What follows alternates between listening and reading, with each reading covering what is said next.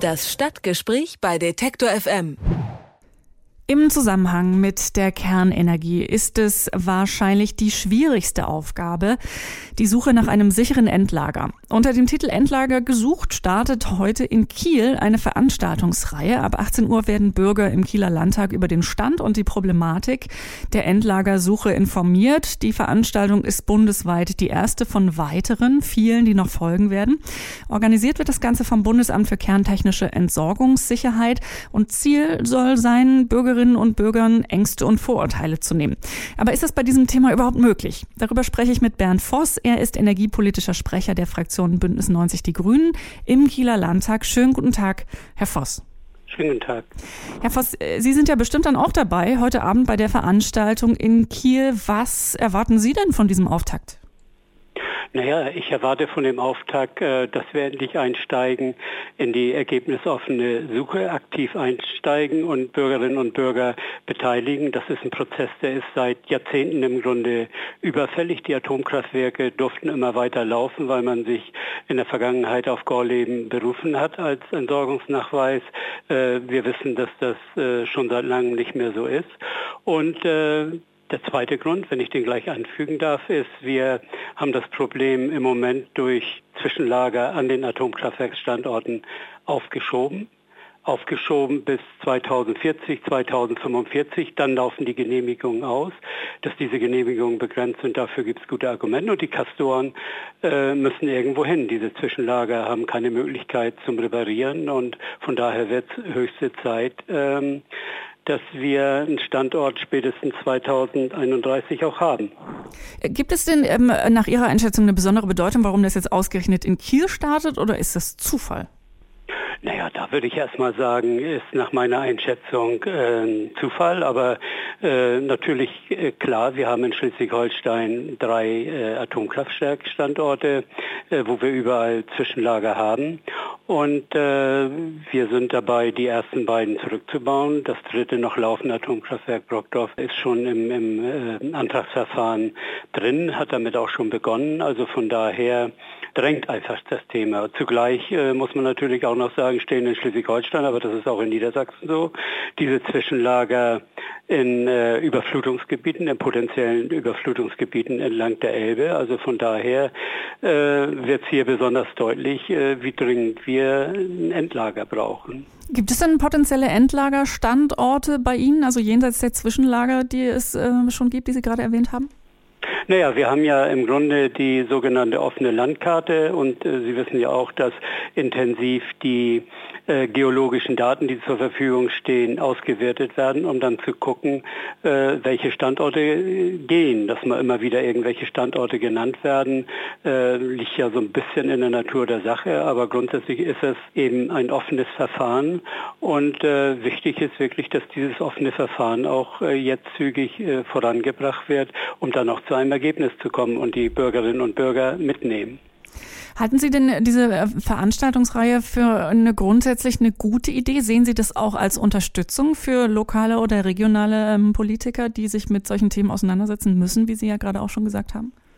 Ja, natürlich. Es ist äh, ja grundsätzlich erstmal Aufgabe äh, des Bundes bzw. seiner Behörden, dieses Verfahren jetzt durchzuziehen, dieses Verfahren zu machen und Bürgerinnen und Bürger mitnehmen. Und das hilft natürlich auch, dass an dieser Stelle äh, man dieser Anforderung gerecht wird und äh, solche Veranstaltungen macht. Und es werden ja äh, mit Sicherheit eine ganze Reihe Veranstaltungen im, äh, in der Republik sein und gucken wir mal, äh, wie weit wir dann sind. Aber alle müssen sich im Grunde darüber im Klaren sein, dass jeder Standort in Frage kommt. Und es kann nicht sein, wie zum Beispiel im Koalitionsvertrag zwischen CSU und Wählergemeinschaft in Bayern, dass man schon mal reinschreibt, man ist der Meinung, bei uns kann es nicht sein. Äh, so kann es nicht gehen. Aber ich glaube, das wissen die Beteiligten auch. Oder man muss ihnen das immer wieder deutlich machen.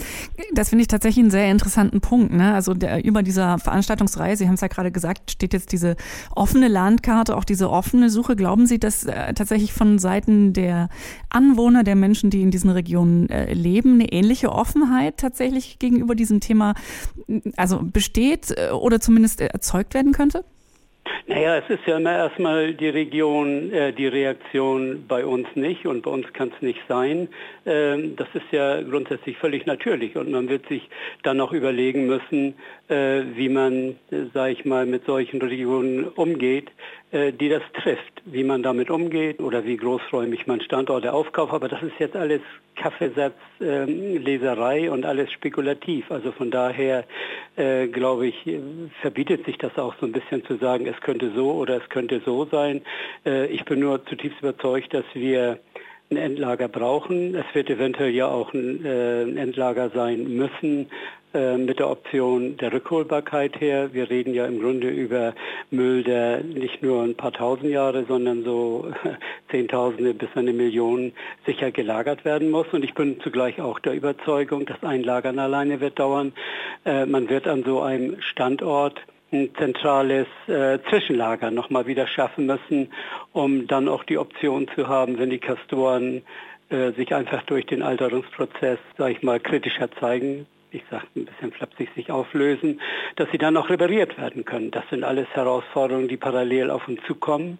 Und es sind Herausforderungen, äh, wenn man 2045 hört, wo viele eben äh, sagen, naja, ist ja im Grunde weit weg.